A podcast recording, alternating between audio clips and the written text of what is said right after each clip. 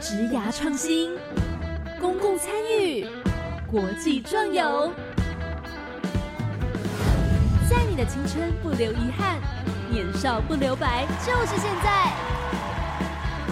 欢迎来到青年故事馆，跟着青年一起翻转未来。Hello，大家晚安，欢迎来到青年故事馆，我是主持人凯琳。今天我们要探讨一个我觉得是还蛮有难度的一个主题，可是我觉得它很有意思哦。就是嗯，大家在讨论一个主题的时候。可能会常常有种感觉，就是哎，我的意见好像没有被听到，没有被采纳，或者是被甚至是被尊重这样的感觉。那今天呢，如果透过这样的一个方式呢，哎，可能情况就有所改善。这样的一个方式，它叫做审议。如果你们有印象的话，伏尔泰其实有一句很有名的话，叫做“我并不同意你的观点，但是我誓死捍卫你说话的权利”。其实这个就还蛮像审议民主的精神。对不对？因为我们尊重大家的说法，大家的想法，让每个人都有平等的这个发言的权利嘛。好，但是其实审议民主再怎么样听下来，都会觉得，哎，他真的好像还蛮陌生的。所以，我们今天邀请到这位来宾呢，他会好好的跟我们解释一番，究竟什么是审议。今天邀请到的来宾呢，他是青年好政系列 Let's Talk 的审议业师，同时也是一百一十年的审议民主人才培训讲师，也是审议进阶培训工作坊的主持人，同时他也是红光科大的老师。今天邀请到的来宾呢，他是宋威颖。Hello，威颖你好，主持人凯琳，还有线上的听众伙伴，大家好，嘿。嗨，威颖，今天邀请到你非常开心，因为啊，就是我觉得我们今天聊这个主题感觉很难，可是你刚刚就是在我们节目开始之前，你稍微跟我提的时候，我觉得哎，被你讲的好像蛮容易的，就是没有那么难理解。呃，不是，它整体很很容易，是被你讲的蛮好理解的。是，那么我们在开始之前，可以请你简单的跟大家做一个自我介绍吗？好，各位听众朋友，大家好，我是魏颖。那大概简单介绍一下自己啦，因为主持人刚刚帮我介绍了非常多，我就想说，哇，怎么那么多头衔？对，因为我自己本身现在其实我是大学的老师啦，那我自己在红光科大任教服务这样子。那可是，呃，在我还没有到学术界之前，我在过去的工作经验，甚至是自己在学生的时期，我其实就很参与过这样的审议民主的一个活动，甚至是现在变成是一个我自己把它定位成是一个倡议者跟推动者，也有做了十几年的时间。对，那现在其实也结合我自己本身在学校的专业，在做一些相关的一些社会沟通，或是一些相关的法政民主的推动的课程，甚至到一些中央或地方政府的一些推动，其实都有机会参与在里面。对，那今天很开心，就是能够来到现场，跟大家稍微聊一聊自己在神医民主推动的一些相关的一个经验嘛。哦，是，所以威颖，你是公民老师？我算是我在学校，其实是我其实我身份还蛮多重的。我同时是运动休闲系的老师，可是我也是学校通识教育中心社会科学里面的民主参与课程的老师。哦，对对对，哇，威颖，所以你本来就是真的很多身份哎。是是，而且你刚刚说你推动了十几年，我想说，哈，你看起来很年轻哎，哎，还好还好，还好 就是看起来看起来十几年，你也也是 有有一些很够的资历。哦。呃，以前还是有很多前辈比我们更资深，在参与到审议民主的推动。对啊，审议民主它它到底是什么？因为我觉得好像不是那么常听到，可能很多听众朋友会觉得，哦，这个名字蛮陌生的。呃，其实审议民主，它在台湾的进程发展史上其实还蛮长的。大概二零零三、零四年，其实台湾就有陆续有在推所谓的审议式民主的这个这一个概念。那甚至到透过一些一些公共参与或者是一些公共政策的讨论，去用审议民主的概念去做一个推动。那一直推到现在，其实已经我们都说，其实推到现在已经将近十五甚至快二十年的一个时间。对，快，它就是它其实时程是长的。那不过对大家，对很多伙伴哦，或者是甚至我自己平常在上课的时候，跟同学，我常一上课，我都会在上到审议民主这堂课的时候，我其实也会问他们一件事，我说：哎，有听过审议是民主的？可以举个手嘛？那其实说实在的，全班可能只有一层，甚至有时候不到一层的同学会举手。哦，对，因为这个概念其实它可能在我们的生活周遭，你可能用过类似的概念，可是你不知道那个叫做谁是民主。哦，对，那类似的概念会像是什么？呃，我不知道大家有没有听过一个一种讨论的操作方式，叫做世界咖啡馆。窝咖啡哦，这可能在家很长，比如就是在不管在企业啦、学校啦，或者是在一些团体活动的时候，很多老师他觉得说，哎，那个大家我们今天来来讨论一个主题，那我们今天来跟大家玩一下，可能叫世，我们用世界咖啡馆的方式，然后，透过一些共同讨论，甚至换个桌来让大家 brainstorming 一下，来想这个议题，然后最后大家来分享。其实这个概念是神意是民主操作模式中的其中一个最广泛，也常最常在。台湾被使用的一种方式哦，好像是，就是一个脑力激荡，然后大家一起讨论，把想法可能跟哎当下是老师，然后就跟他讲，他可能会把它这样写下来。对对哦，哎，原来这个就算是审议的一种，它是审议的一个概念，甚至是它原本有一个相关的一个模式啊。哦，那我们就是说叫世界咖啡馆，嗯哼，对，俗称叫世界咖啡馆。那像教育部青年署现在在推的审议。审议民主人才的培训里面，其实它有几个主要运作的机制，其中一块其实就是那个世界咖啡馆的方式，尝试去做一些相关的公共议题的结合去做推动，这样子。是，对。哎，那为什么要叫世界咖啡馆呢？好，小听这个缘故，缘故其实有一本书啦，不过讲一个这个这个这个，如果不小心又要讲一堂课了，不过没关系，我简单的讲就是。它其实最早是世界咖啡馆是在企业界，那那企业界可能大家上班或是主管，其实平常看着这种公司绩效发展在推的时候，其实可能员工压力都很大。嗯，那可能在那种呃大的公司、外商公司，他们可能有有那种类似简易的那种员工休息区，类似有点简易的咖啡厅，让员工同仁可以休息的时候想一想公司的这些发展的困境什么的，可能在激发他的脑力的一些想法。哎，结果。呃，刚好他们在休息的时候，哎，可能有一些纸笔，然后桌面上刚好有纸，那有同仁就是把他的，只是纯粹是把他想法写下来，写下来之后，哎，他没有解放，可是后面另外一组可能不同部门的人坐下来看到他的问题，哎，跟我的问题有点相关，他又把他想法写下来，就写到最后，可能公司的主管，最后最大的主管坐下，哎，原来公司的困境跟解放都在上面，所以这个这个是最早世界咖啡馆的缘由。那其实它的，如果大家听完之后，就会发现它有几些元素其实是很特别的。第一个是，它只要有一个休息、开放讨论的一个地方，甚至简单的纸笔，然后比较不局限的的方式，让他能够自由去阐述他的想法，它其实就有可能激荡出一些我们没有想过的一个可能性跟一些解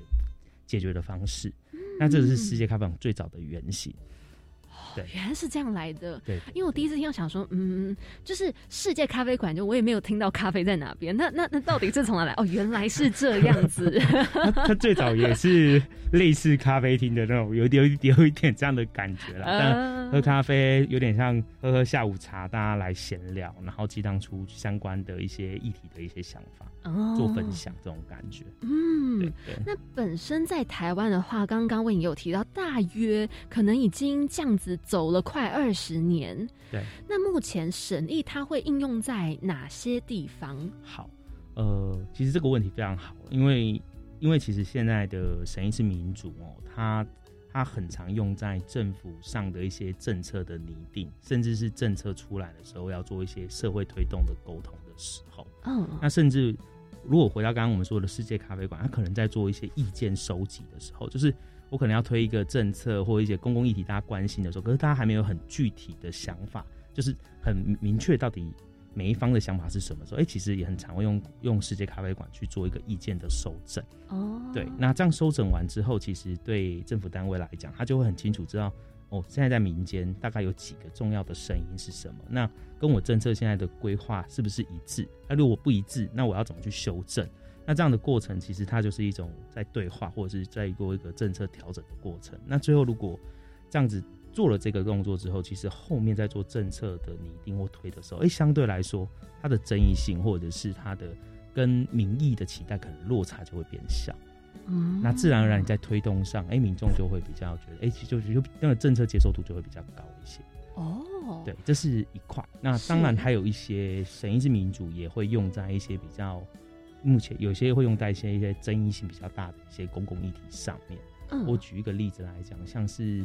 哦，现在这几年在推的很大家很关注的能源转型的政策啦，哦，余电共生的政策啦，嗯嗯嗯，哦，那离岸风电啦，跟玉冰的什么争议啊，这些其实都会在设定上，有的时候在做讨论意见对话的时候，其实也会用审议的方式去融合设计去做一个讨论，这样子，嗯嗯，对，所以审议跟一般可能我们就是那种所谓的开会讨论，嗯。它最大的差异是当下需要就是做一个什么样子的动作吗？因为感觉审议这样听下来，哎，其实好像也不难理解耶。它真的很常，可以被应用。可是呢，就会觉得哦，那这样子跟我们平常就是在开会讨论一个东西，好像差异不大，可是又感觉到它的差异。好。那个这主持人马上就 抓到那个，我觉得他讲真的是非常好啊。就是我我自己其实上课很喜欢用这样的部分去问同学，就是我开头很喜欢用这样问问同学，或是在在讲审议的时候问伙伴，因为大家都有开会的经验。那我我其实会问他们说，那你们听完审议之后，你跟开会上你自己觉得它的它的差别在哪边？那如果就我的理解是这样，就是传统的开会，它可能会比较是有一个固定的。呃，应该说它有一个固定的议程案由。我今天主席致辞完开个场之后，因为我们今天议案一要讨论什么结，今天结论是什么？啊，如果今天没有结论，好，那下一次再再去收集意见之后再来讨论，再下一次再重新讨论这个议题。那这样一路下来就有会议的记录，然后大家确认没问题，那我们就往下走。可是其实，在审议的推动上，它跟传统开会，它也不是说没有一个主题，而是说它在推动上，它可能会需要更多的一个。呃，我们都说知情讨论，它需要很多相关的资讯。我的资讯是来自于说，这个这个这个议题可能是一个很复杂的议题啊。那这个议题，一般的民众跟可能学者专家他们的认知或是资讯是不太对等的。哦。那他需要在讨论前，其实我们会做到一个部分叫知情讨论，就资讯的给予要先平等，那每个人都能够了解这个资讯下，我们才来去做这个议题的讨论。嗯。而且。他在过程中，他又很重视，就是所谓的尊重、包容啊、平等，听起来很简单，可是其实做起来很不容易。因为，呃，我们常在开会的时候，其实有的时候会看到那种合个言而至，大家为了一个自己立场或意见的时候，会有点针锋相对，或是有点面红，吵到有点面红耳赤，对对，就就弄得不欢而散嘛。就是那会议其实就算就有点吵吵结束，可是审议的过程，其实它更需要的是。他的原则会让大家彼此去理解对方，会尝试的去做这件事，嗯，对，然后让大家理解之后，就是哎，我可能不认同你的观点，可是我会尊重你的发言。那在这样子，就是呃，你能够理解我，我也可以理解你。那大家只是为了这个问题的解决，大家一起来共同去思考可能的共识。那这样情况下去推，其实它有它可以让大家的那个针锋相对的状况不止降低。还才促成所谓的有效的对话跟沟通。那回到他最原始的审议，就是在谈论到所谓的直接民主，就是有点在谈直接民主的那个民主素养，其实自然而然就会提高。哦，对对对，所以其实开会很容易会不尊重彼此，哎，也不是这样讲，就是好像很很多变成一个制式化，就是 OK 一好好结束，二 OK 好结束，三好今天没有结束这样子，然后就没了。而且在常见的这种开会模式，它会有一个蛮常见的一个限制，可能大家可以思考一下，就是哦，我其实主席他会有很大的一个权利啦。那大家其实有的时候在开会，看到主席是谁，会影响你愿不愿意真的去讲那句话。哦。比如说，这是我公司主管，他正在主持一个公司发展的重要会议。嗯。那他他就是很高阶的主管，你看到他不会有一种 上对下的那种概念。你其实真的有话想讲，不见得讲得出来，或敢讲出来。你会看现场的状况。啊。那可是，在审议的当下，我们会很重视的是跟所有参与的人，我们没有所谓谁比较大或比较小，大家都是平。在桌上，大家的意见一样重要。这个是一个在讨论的先辈的原则。嗯，那在审议的现场，通常还会有一个重要的角色，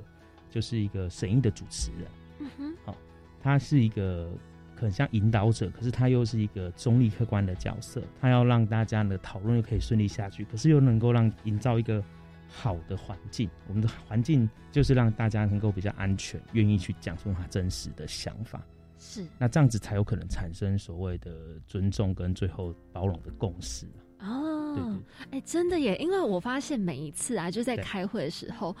嗯，很多时候就是因为大家当下不敢讲，看到那个主席，对，他就觉得呃，好了，开会先开完再说。然后私底下大家开始，哎，早知道那个就应该怎样啊，或是哎，这个本来不是应该要怎样？然后哎，事后开始在又在吵，然后但是开会上大家偏偏又都不讲。所以在这样子一个审议的制度下，确实，如果每个人都平等的时候，就不会觉得说，哦，谁比较大，那我是不是就要听他的的那种感觉？是哦，哎，那这样的话就可以延伸到，就是现在有这个审议民主人才培训计划，哎，这又是一个什么样的计划？好，这个是教育部青年署，它长期哦，教育部青年署它从二零零，我我印象中啦，应该是二零零五零六年就开始一直在推。青年的审议人才还有事务的推动上面，那就是用审议的方式来做一个培训跟活动推动这样子。那审议民主人才培训这个计划是这四年来好的一个在做一个呃青年参与的一个调整。好，那它这个审议民主人才的培训这个机制，它其实是有几个几个面向啦。第一个是他希望来培养所谓的审议的一个主持人或是一个审议活动的主办人。哦，这是他第一个大的重点。那第二的话是是，呃，希望由这些参与的学员去自己来提出一个提案，就是他想要讨论的在地或是跟他很切身相关的公共议题。嗯，我比如说现在可能很很常爱讨论什么，呃，青年返乡或是地方创生，我们可能就会有伙伴他可能在谈，我要谈台南在地哪一个地方的地方创生，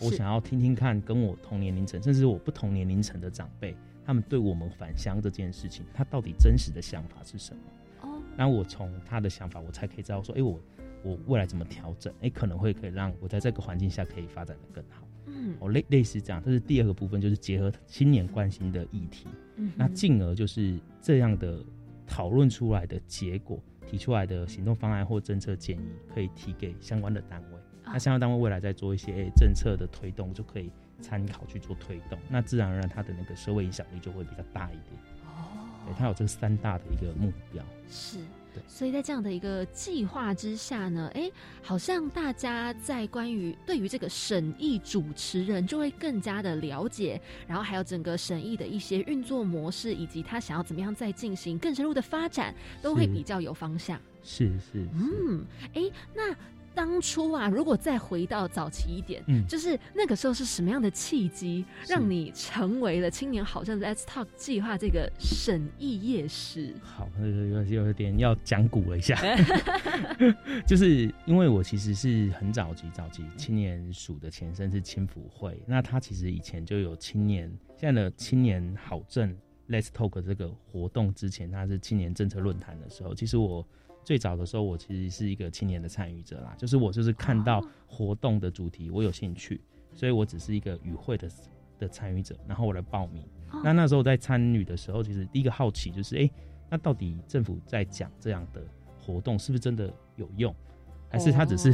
走个一个形式？那讨论过程中，我们发现，哎，这个是一个很对我来讲，当时是一个新的一个讨论机制啦。就像刚刚主持人在问我们的时候的那个反应，其实我们都是一样。那可是我在过程中，我觉得，哎，看到不同青年人在主持人的带领之下，其实大家愿意去讲出真实的想法，然后最后大家提出了一个还蛮我自己觉得蛮有建设的一些建议，哦，对于一些教育改革的建议，然后后来。提给提给相关的单位，后来有一部分被采纳，那我自然就觉得哇，原来这样的方式还真的有用有效。那我到后来到第二年的时候，我就哎就投入到就是就参与他的主持人培训，那就从第一次参与是一百，当时是一百零二年吧，那第二次大概一百零三当主持人，就一直持续到现在。哇，对，那当了主持人之后，就一路因为你可能经验各方面也开始累积了之后，哎，慢慢。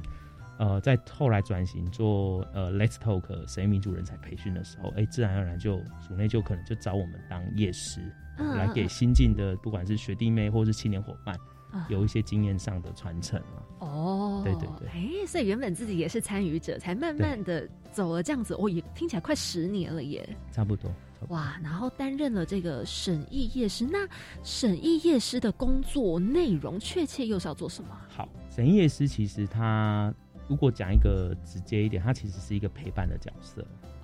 哦，对，那可是我们在前期，他如果看那个审议人才主持的整个规划上，他其实会分几个阶段，他有分呃初阶的培训、进阶的培训。那还有当时的共同演练，到最后的实际的一个活动的办理，对。那当然最后还有一个成果的一个发表，这样子啊。对。可是前面的部分的，像第一阶段、第二阶段，包括第三，一直到活动办理之前，其实都神夜师的角色算是蛮持重的。因为第一阶段跟第二阶段的初阶培训或是进阶培训，其实大部分的讲师有很大都是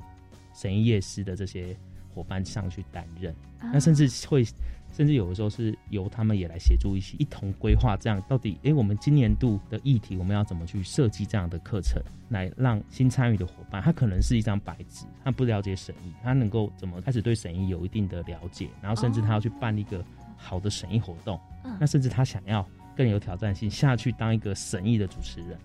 哦，都都可以。那我们的规划就会按照这样的一个设计，出阶进阶。啊，共同的一个培训到最后的活动的办理。是对，会是这样的过程。所以他算是，就是你们的这个审议夜师的角色，算是就从一开始到最后，在旁边有点指导，有点辅助，然后呢陪伴他们。如果说有哪些地方需要帮忙啊，或者是需要哪些进行一些指导的话，你们就会这样子跳出来来去跟他们进行交流。是，就是我们有点过程中，其实那个差长达半年啊，甚至去年因为疫情又更长，快一年哦，对的的时间。然后其实出街。进阶完之后，其实他会有一些分组。那分组之后，其实我们就会开始带他们从，就是他们要筹备这些活动，他们要准备一些，比如说知情讨论前的议题手册、议程的设计，然后他们中间实际在在讨论的时候的一些问题要怎么去解决，或者是怎么不够客观，要怎么让它比较中立客观那为什么要这样做？还可以用什么方式去调整？诸如此类的。那到最后，你的结论怎么去做政策的对接？大概是一系列会是做这些事情了。其实这样工作内容也蛮多的耶。嗯，蛮蛮多元的，对。而且审议这样子要进行下来，感觉他要做的功课要很足。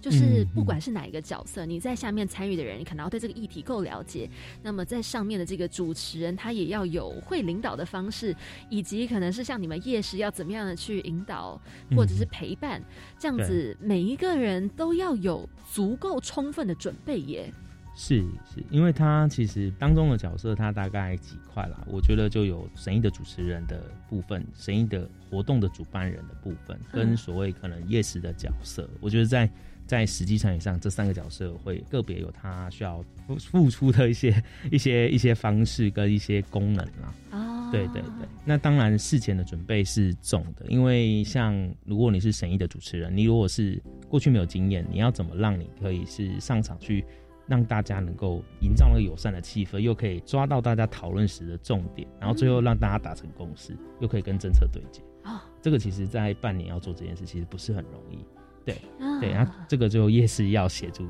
帮忙做这件事。那当然还有另外一个是主办人，审议的主办人，就是活动的的审议的一个好的审议活动，它其实有非常多的要求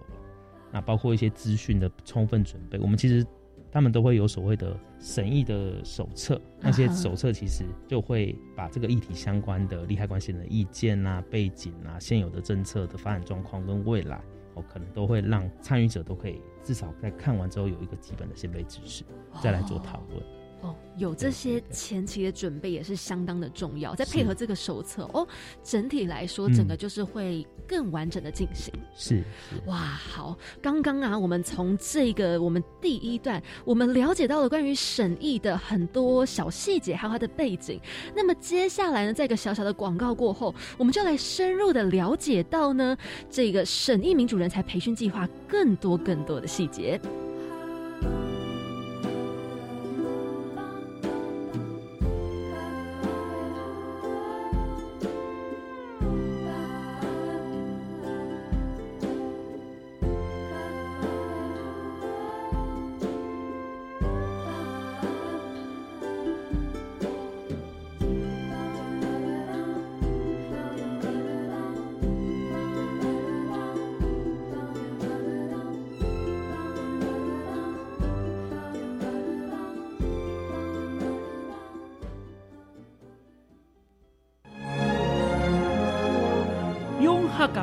介绍客家历史文化、客家先贤的故事，欢迎大家来收听教育广播电台礼拜六到礼拜日当中十二点到一点播出的本土文化节目。我是张振坤，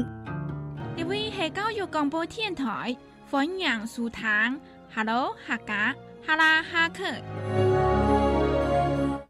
经济自立青年攻读计划是结合政府机关、公营企业、公股银行及特邀机构等，提供多元且专属的攻读机会。全台各地都有开设职缺，欢迎大专院校三十五岁以下的经济弱势在学青年踊跃参加，让青年在学期间可借此经济自立，提升职涯发展竞争力。更多职缺讯息，请到 Reach 职场体验网查询。以上广告是由教育部提供。行政院长孙昌表示，本周各学校已经陆续开学，请指挥中心、教育部与地方政府合作，针对防疫措施以及学童疫苗施打作业，请务必宣导并做好相关准备作业。此外，政府推动三百亿元中央扩大租金补贴专案，减轻租屋族负担。为了造福更多的租屋族，申请截止时间从八月底延长至十月三十一日，而且程序简单，上网就能申请，请租屋族不要忘记自己的权益。以上内容，行政提供。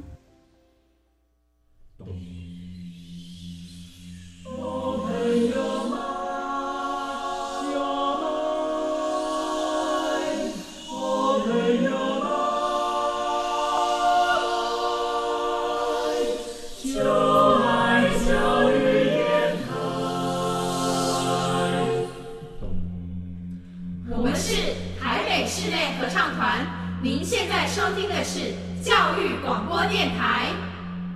好，在一个小小的广告过后，回到节目当中，我们今天邀请到的呢，是一百一十一年审议民主人才培训推广计划当中呢，他还担任了这个审议业师、培训讲师，还有工作坊主持人等等多重角色的宋威颖老师。嗨，威颖！嗨，线上的朋友，大家好。我们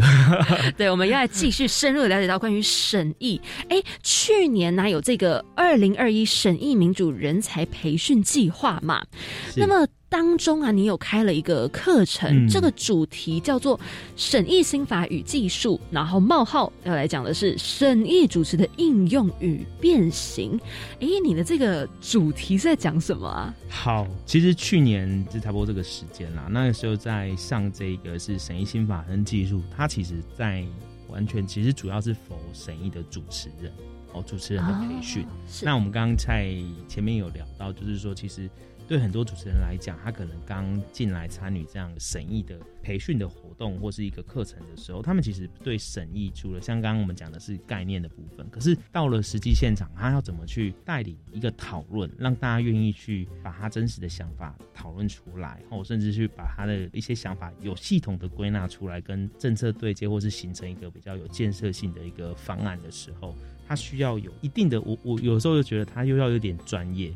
有点技术，那我其实当时刚好，哎，经验署就就有说，哎，那你为你来稍微把你过去的经验做一些整理，哦，那把他的这些技术啦、心法啦、精神，甚至一些案例，可以做一些会诊，让让新参与的伙伴能够更清楚的知道，他如果到时候真的下去主持的时候，他遇到任何的问题，或是他要怎么一开始。让大家能够比较顺利的进到一个讨论的氛围当中，要做哪些事情？是对对，这是我们当时在这门课其实主要想要带给大家知道的一件事。嗯，因为讲到说，就是审议组织的应用跟变形，其实就是你要如何去灵活的应用它的那种主要的应对状况喽。对我们其实像在审议的主持的时候，其实我我我自己都开玩笑啦，这个就很像武侠小说在说，那有 内功心法，也有外面的武功招式。哦，对，那内功心法它其实有时候是，比如说你要怎么去有效的去引导人家去说出他真实的感受。那我举一个例子，比如说有一个像焦点讨论法叫 O O I D 的这个过程，它可能是我们在讨论的当下，我们会跟参与的伙伴先讲到这样的概念，因为我们在讨论的时候，很多人对一个主题，他讲出来的是他的感受，或是一个看到的一个问题，哦不如说我举一个例子，大家觉得地方创生在好在台南这件事好不好？哎，那可能会有长，今天可能有长辈有年轻人，年轻人说。还不错啊，鼓励青年返乡。嗯那长辈说哦，我不知道那个在干嘛，哦，呃，可是不知道该干嘛这件事，他其实在只是在陈述他的一个感受或一个事实，可是他到底他不知道在干嘛，是因为他不了解这个政策的背景，还是他的资讯管道受限？其实他背后有他的层次脉络。可是我们像透过这种比较内功心法，我说 OID 好了，你可能就要去追问说，哦，所以你不了解的情况下的原因是什么？是不清楚他的政策的背景吗？还是政策的管道你没有收到他相关的资讯吗？还是有其他的原因？然后这样子他就很再可以讲出他背后的真实的状况。那年轻人说很好啊，很好是一个感受的用词，啊那到底很好好在哪里？你可能会问哦，他可能就你可能就说，哎、那你说很好，那你可不可以再多讲一点？到底你觉得好是好什么？好在哪个部分？哦，我们觉得其实毕业之后，哎、政府其实或者是相关的政策，其实会有助于我想要留在自己的家乡去做服务。嗯而至少我在做一些返乡工作、做一些社区参与的时候，哎、有一些政策资源的补助，我就可以比较容易开始，哦，或者是一些据点可以让我比较容易进驻。哦我可以再推动一些我的一些相关的一个社会服务，就有办法 run 了起来，我才有可能往下走。那自然而然才有容易反应。这个就是他可能因为一个词、一个询问，他可能就会讲出后面这些东西，你自然而然就可以把这些资料整理出来。哦，对对对，所以大家应该蛮容易会卡在，就是我是表达我的感受，是我觉得好，我觉得不好，我觉得麻烦，我觉得这个很赞之类的，那就要靠主持人他再继续去追问，了解到背后真正的一个原因，才有办法进行归纳统整这样子。是，所以他其实，在整理当下，他除了要知道说怎么去让参与的人能够在他一个可能表象的问题下去追问他背后的脉络跟他真实的想法之外，他其实也要试着去把这些资料去整理下来。那像我们就说那个外面的武功招式，比如说心智图啊、My Made 啊，你要说把它归纳，那或者是你要用相关的一个条列式整理，哦嗯嗯，都可以。那可是这个东西要同时，哦我一边问一边整理，然后同时我也会去你在了解的过程中，你可能也要对这个议题，比如说你今天讨论的议题，既然叫地方创生，那你要对地方创生这个主题政策发展到啊，你也有有基本的 sense。啊这个就是主持人要做的事前的功课，因为你唯有你了解参与者在谈什么，你才可以 get 到他的重点。啊哈你所以他有的时候我们就会说，哎、你要想要表达的是不是说政策这一个部分，其实对青年的友善度不够，或者是他的那个部分的哪一个政策推动过程其实是是还不足的哦，你就可能这样子，哎、青年说对，因为我们在实际现场遇到的时候，其实就是哎。他政策很好啊，可是我在现场说要去补助的时候，我才发现说他可能户籍要在现场，可是我是从工作求学就我坐在这里，可是我户籍可能是挂在可能高雄，可是我现在人在台南，我已经在这边生活了十年了，可是哎、这样子就可能是他的真实的问题，哦，可能你就要透过这个对哦，原来政策上可能状况是什么，可是他才可能是在申请条件上不是很友善哦，申请条件，哦，原因是在户籍、什么居住地这些，你就可以带出来，这就是争执的问题。嗯哼那最后他只有你在提出改善建议的时候，他就说哦，那未来是不是可以把这个东西放宽？那其实这个不难，对政策端来讲，他只是做一个条件放宽。是那可是对政府端来讲，他可能就没有想到那么细致这一块。哦可是当你这个意见给他的时候，他马上修正，青年就哦很很棒啊，很有感，马上哦就我的困难就被解决。哦，对，而其实而且对政府来讲，哎、他其实会觉得啊，我的政策推出去，其实反而那个政策的效果就出现了。嗯嗯，这嗯这其实对彼此都是非常好的一个一个过程。哦，对，有点要追根究底。其实我发现，好像跟广播主持人某某某个程度上来说，有一点点的像，是是是 是，就是可能主持人们有时候会有一些类似的共同点。对，哎，那这样讲到这个，我就非常的好奇，如果说是身为审议主持人，他会不会有一些需要具备的基本的技能？基本的技能哦，我嗯嗯，应该是说，我们其实每次在上审议的培训的课程的时候，其实我们都会跟参与者都会讲一个核心的概念啦，就是中立客观，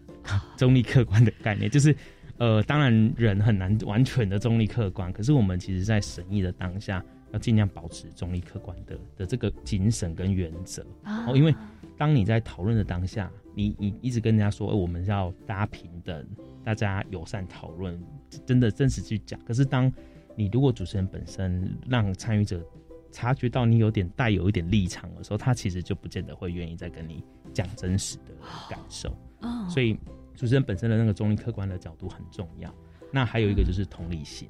哦，他嗯、应该是说，不过这个是我自己的观察啦。我觉得其实主持人在参与的过程中，有些人他天生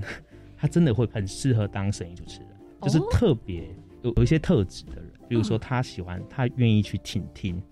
同理包容的人。有些人有真的天生比较有这样的特质，那他就非常适合当声音主持人。因为他在在讨论的时候，他就会倾听人家。那我们其实，在审议主持的时候，也会有一个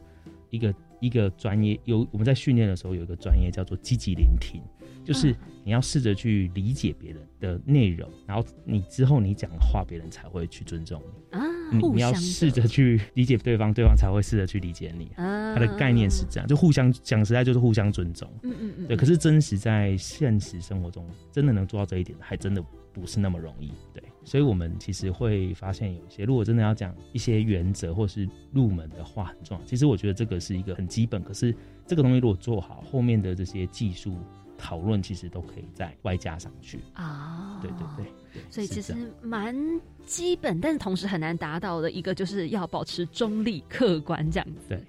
是真的很不容易。毕竟身为人，每个人大部分都对于一些事情，可能都有一些自己的想法。嗯嗯，就会很难说，今天你还在主持一个需要保持中立的一个审议现场时候，你还能不不动如山，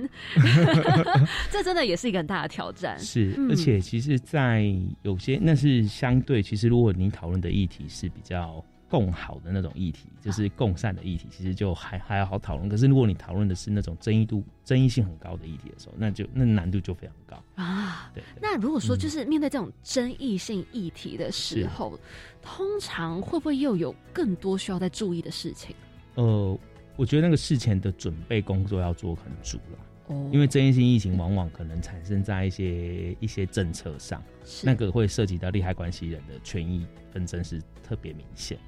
那会参加的人有些是他带有情绪跟很明显的立场。啊，那如果是过去的方式，他可能在吵架啊，就就是电视上看到的，就是丢东西啊、骂啊，都是这样。可是很难就，可是这样子讨讨完之后，可能又没有一个结论。那那其实对于这个议题的发展，不见得是好的。啊那神医其实他有时候会试着去听听看他到底他的争议点是什么啊那不同的立场，我们会试着找出一些可能的、可能的一些交集的共识。啊，对他不喜欢这个地方开发，这边可能要环境保育。那开发的人，他其实在地人可能有一个开发派会觉得，他可能是希望能够促进地方的发展，因为这地方已经长期青年人口外流，都是长者，那那地方一直动能不足，他其实是想要创造一些发展机会，让年轻人回来。嗯，那是保育的部分的方的，可能他的想法会是说，哎、这样子如果不小心开发了，可能它会造成环境不可逆的破坏。那哦过程中，我们反而会彼此理解自己各自的立场，然后试着问他，那有没有可能在开发跟环境保育之间找到一个平衡点？啊，那最后他们得到解方是说，那可不可以用一个比较生态工法去降低那个冲击，可是又可以用生态的方式来发展相关的产业，嗯，哎彼此都达到一个可能可以接受的平衡点，这个议题就可以往下走，争议就小了一点。但是面对嗯这种争议性议题，像刚刚温也有提到，很多人是带着情绪来到现场。嗯如果说今天遇到的是那种哇，真的是怒气冲冲的伙伴坐在底下，轮到他发言的时候，非常的呃不满，然后表达了很多他的想法。那通常遇到这种情况，审议主持人他们就是会有什么样的处理方法吗？我们其实在，在事前的准备或者是当下处理有都有不同的层次啊。那事前的准备其实，呃，我们在收集意见的时候，其实我们也通常如果一个比较好的审议的规划的时候，我们也会去拜访这些 stakeholders 他们的想法。哦那哦，我们也会跟他们做一些事前的了解跟沟通。那当然，在审议开始前，我们大场，比如说我们通常会场会有一个大场的主持人，他会先帮大家做一个破题跟原则建立。嗯哦，今天我们可能到现场，我知道这个议题大家都很关心，可能有大家有不同的意见，过去也吵吵闹闹十年二十年了，没有共识。嗯可是大家也知道嘛，如果我们这议题要往下走，再吵吵闹，其实是没有结论的，它不会改变什么。哦，那我们今天可不可以大家稍微放下一点，自己一定要坚持，那个听听看别人说什么，我们试着找看看自己有没有一个可能，那我们再往下走。反正今天都来了嘛，都花了一天两天的时间，所以我自己在主持的时候，其实我们事前会做这件事。那可是当然，在争议性很高的议题，还是有主持人，还是有那个参与者到现场，他是有情绪的，嗯，或者是他看到谁，他就很不满。哎呦，对对，哎呦，对会。可是我们主持人这个时候就要扮演这样的中立，可是又可以让他做一个有点又有点像调和的角色了。哎哦，但他他的想法，他可能他的开发跟你想的开发是不一样。他的目的其实是也是为了地方好，你也是为了地方好。为什么你俩就不能好好坐下来谈看？你想的地方好是长什么样？你想的地方好是什么？那哪些是你觉得坚决不能去发、去去触碰的？那哪些是你可以接受？那我们去找出那个中间，异中求同，然后同中求异，去找出那个平衡点。争议性议题这样子主持下，应该会有点刺激。嗯，很刺激啊，比较 紧张。对。那么，如果说就是再回到诶疫情的情况嘛，对，疫情真的不论是在可能是开会也好，审议也好，甚至上课啊，哇，好多事情我们全部都变成线上进行，我们录音也是。是。那么，如果说审议今天从线上的角度，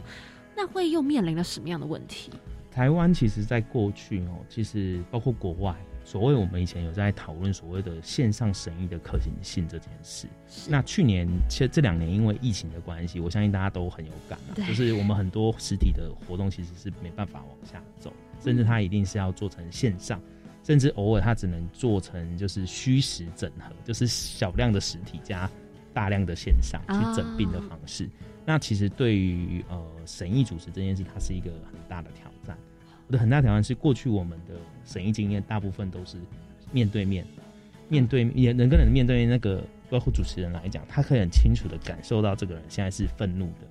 他现在是平静的，他愿不愿意敞开心胸去谈，那个是可以从一些他的肢体语言，或者是他那是很很敏锐的感受的。是是。可是当你拉到线上的时候，哎，他光不开镜头，你就不知道他到底在想什么，或者是那个掌握没办法像我们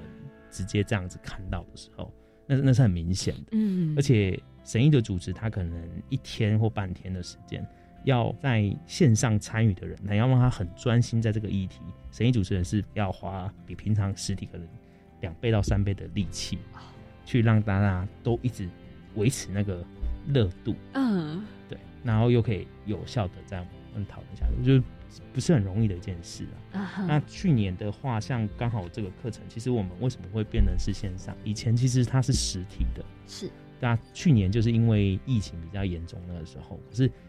这个审议主持人台制度还是想要往下推，所以后来做一个调整，就是变线上。第一个线上授课，那甚至到后面在做活动的办理的时候，他就也是第一次用从实体开始改成有线上线上审议。再加上虚实混合的审议方式，就其实它变成是三种。哦。可是对于我们来说，或者是对青年署，或者是甚至对参与者，都是一个很大的挑战。嗯。因为过去的国外，或者是包括台湾，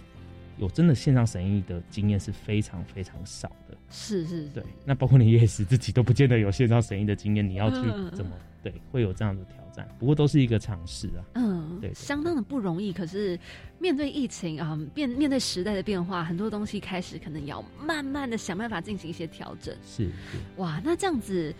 威影，你担任了其实也是蛮长一段的时间，不管是夜市或者是参与者，甚至是主持人的角色，你有没有曾经遇过什么让你印象真的很深刻的哪一个场啊，或是哪一个经验？好，我讲一个，就是各种角色都有不同印象深刻的经验啦。那不过因为。有谈到夜市的角色，我讲一个我其实带过的一个团队的伙伴，我觉得他们也让我，都他们现在持续都在青年公务参与的路上。哦，那很特别的是，当时他们来参与的时候，他们是最早是提一个审议活动的提案，也来受训。那我们就是刚好是，哎，当时我们就没合到，就是我来协助他们做做夜市。是，那他们当时在谈的是台中的像丰原那边的一个地方创生的一个活动。哦，他们想要，他们其实是青年为自己家乡有一些热爱，想要为故乡奉献一些事情。嗯哼，那他们就提的这个。不过当时看计划书或者是听他们在讲的时候，我觉得非常大。他想要做的事情，我想说，我们都会觉得，哎，这个市府都不见得做得到了，啊 一场活动要做到，我觉得有点困难。可是，可是当他，可是你要怎么在过程中又让跟他沟通，让他能够接受，或者是让他能够把他的议题更聚焦，然后包括这些政策的部分，让他可以了解，而且又在设计上或者讨论上，他又可以把这样的审议的元素纳进去，是非常大的挑战。那也磨合很久了。那嗯可是这个正主责的年轻人伙伴，他在过程中也是，哎、沟通很久，可是他慢慢在过程中慢慢有看到一些转变。哦，他自己哦，慢慢结束完之后，他前面其实是有一点，也有点点抵抗，他会觉得，嗯，也不是抵，就是那种感觉，就是他其实有他觉得应该要怎么做，哦可是我们会说，哎、其实如果审议原则，他应该要具备哪些元素？是你你应该是做审议，你不是做倡议。哦，倡议跟审议是不一样的。那我们就说你，你要做的是审议，你可以过程中你还是可以把你的价值，或是可是你又，我们就价你的自己价值如果过重的时候，会有就不是中立客观。嗯嗯，那你要嗯怎么去找到一个 balance？你自己对，可是你又不能强硬的要他说你就是要这样做，那你就自己也不省意，哦 所以我们就会有很要花很多时间去沟通。可是过程中他慢慢会发现，哎、其实我们是真的在陪伴他们了。那他就会慢慢可以理解。然后办完一次，他知道，哎，原来地方的想象、声音、长辈或不同族群给的感觉是是不一样，跟他他就算是在地人，他的理解跟不同族群有这样的交流之后，哎，发现真的有不同的声音，他自己就做了一些调整。对，那后来他，我觉得这位年轻人很很值得鼓励啦，因为他后来自己不仅成了台中市青年咨询会的召集人或副召集人，做青年参与嗯之外，他今年的我就没记错，他自己出来学市议员，为地方发声啊。哇！他做了，就是从一个我们一般的青年哦、他嗯这这这次过去才过了两年他就做了这么大的改变，而且在跟他接触碰到的时候，他还讲一些愿景、想象、看法的时候，都非常条理有据，有他的依据。其实我觉得那是过程中神医给他，呃，可能他有很多不同的努力啊，可是神医在当中，我相信对他有产生很大的一些影响。哦，对是对对哇，哎，那威影想要问到你，就是，哎，这样子我们讲完了一系列关于审议民主人才培训啊，或者是关于审议这样子的一个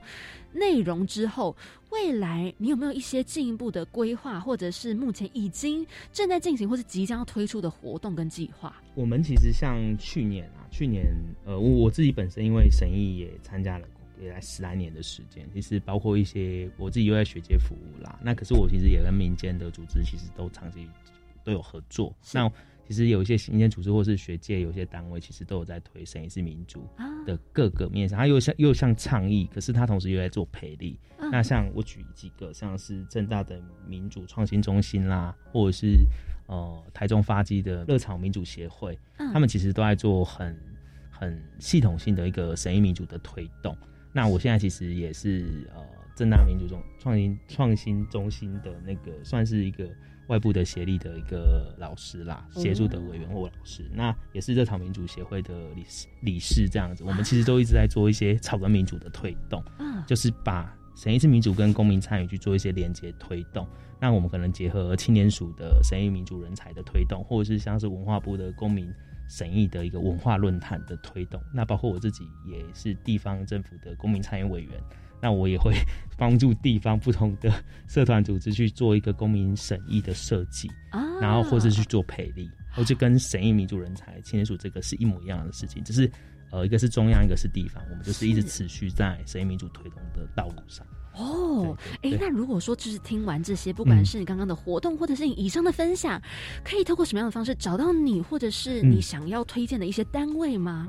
其实，呃，直接其实在网络上啊，比如如果你用 Google 的话，直接搜 热潮民主协会或或正大的民主创新中心，其实我们都有相关的资讯可以找得到，或甚至是如果大家不 care 的话，你直接 Facebook 直接打我的名字也可以找到我啦。哦。那未来如果有相关的一些呃审议民主啦、公民参与的一些议题，或有兴趣或是有问题的话，我们可以去透过这样的方式来去做一些联系跟交流。好对，那么就欢迎大家可以跟着上网一起搜寻，来做更深入的了解。他的一句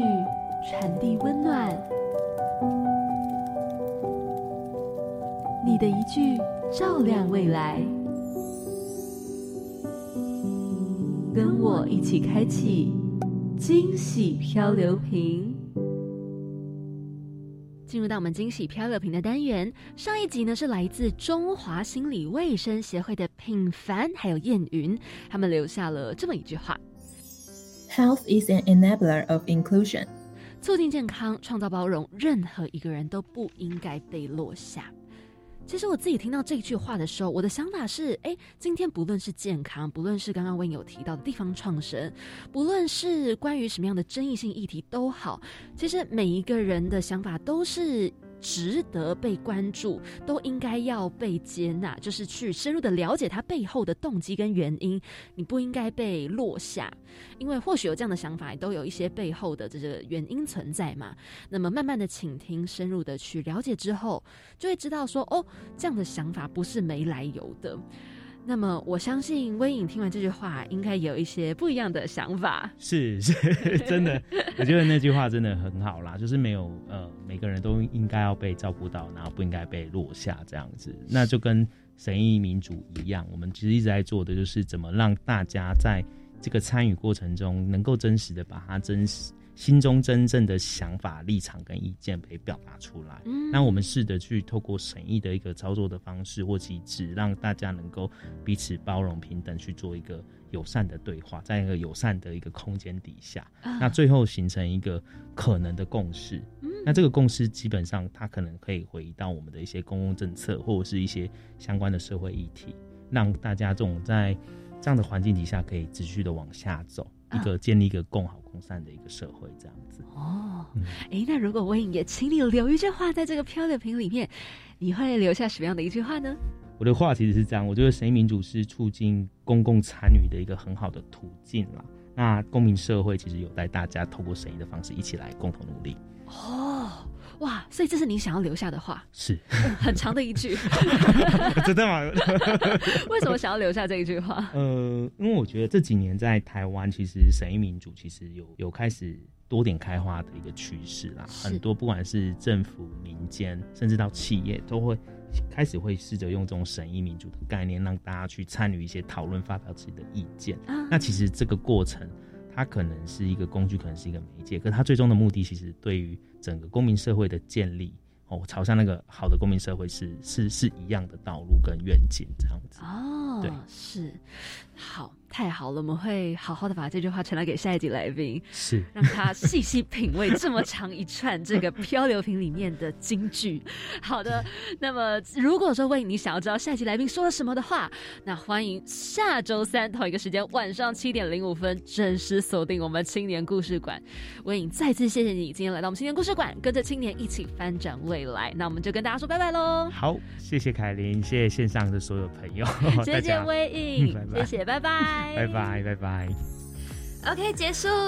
今天这个主题，其实我觉得它虽然好像有一点有点难，嗯，可是这样听一听，我觉得讲的我还蛮兴奋的。哎，其实说真的，我真的是透过这次才知道审议到底是什么东西。对我也是，因为我以前就会觉得说啊，我不是专业的，好像我如果讲这个东西，应该不会有人采纳我的意见吧，然后可能也跟我没有什么关系。但这次之后，我就会觉得啊，其实我们也是可以参与讨论。不同的声音会有不同的意见跟想法，真的。可是其实我觉得大部分人没有用审议，一方面可能是不太了解，另外一方面或许他们会觉得麻烦，因为你看审议是每个人的声音都很重要。可是今天你看，如果一个会议你讲求效率哦，哦，你就会开始就 OK，没问题，没问题，好，那我们就过。所以你就会忘记说，哎，其实我们开会目的是为了解决某些状况，而不是真的是讲求效率。好了，还是希望大家可以用一些开放的态度来看待一些不一样的问题。真的，真的就是，所以教育部才要努力推广这个审议人才培训啊！希望大家呢都有机会可以参与。那除了这个活动以外，当然现在还是持续有推动的，就是呢，在一百一十一年的青年社区参与行动二点零 Change Maker 计划 Dreamer 培训。训。这个啊是希望说可以透过青年去接触地方的事物，然后呢产生投入地方的创生行动。希望大家可以积极的参与地方呢，然后有更多的发展的可能性。哦，对对对，好大家加油啦，赶快去参加，一起加油！好，那别忘记了每周三晚上七点零五分准时锁定我们青年故事馆喽。我是凯琳，我是子云，那我们下周见，拜拜。